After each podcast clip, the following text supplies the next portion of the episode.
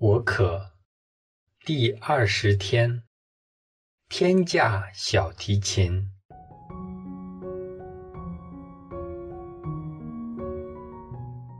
我们之前在毕竟中多次强调，能与在旷野中等待我们的天主相遇，对于解我们灵性上的渴的重要性。事实上，这个极其重要的约会。是我们生命中的转捩点，甚至是我们生命的起步点。任何宝贵的物件，例如摆放在古董店的一个名贵小提琴，若没有人欣赏，充其量只是一件在废墟中的装饰品。一个有眼光的古董见证家，就会珍而重之，以高价把这小提琴买下来。好好珍藏，留待升值，再把它卖出图利。但如果这小提琴遇上一个小提琴大师，大师就会不惜一切，以毕生的积蓄买下这个小提琴，并会悉心的及仔细的把它清洁、翻新及调教，让它从不显眼和破旧的状态下更新过来。重见天日，并重新以最佳的状态，在大师的精湛演奏下，在台上再放异彩。你就是这个流落到破旧古董店中一角的小提琴，曾受着生活的磨难及岁月摧残的你，宛如这个失落了的小提琴，已渐渐忘记了自己的价值。昔日的光彩，失去斗志及希望，放弃自己，营营役役的继续让自己在岁月中消磨，失去了生存的目的及意义，只愿过得一天就一天。主耶稣就是这个小提琴大师，他四处寻找失落了的小提琴，即是你。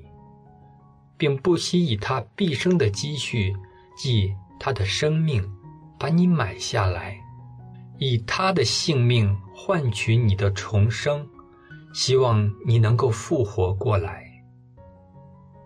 但主耶稣不愿意看见你只被摆放于博物馆之内，他渴望你能够重新发掘自己真正的价值，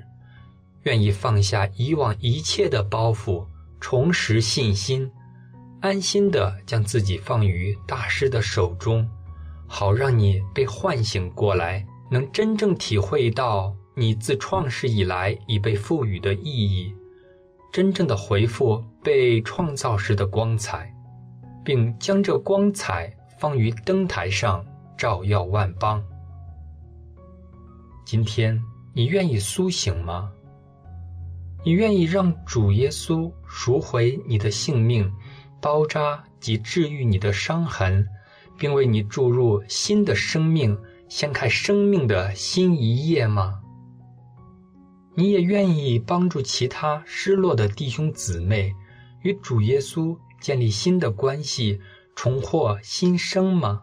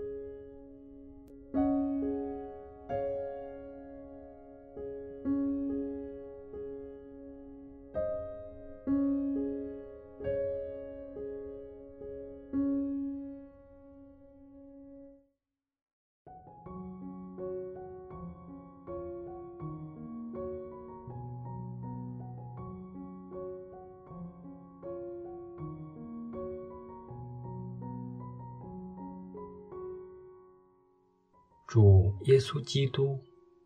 我真的值得你以你的性命来换取我的生命吗？相信只有你才真正见到我生命的价值。请让我也以你的目光去欣赏自己，并让你好好欣赏我，并容让你在我身上再显奇迹。主耶稣，请不要让我再放弃自己，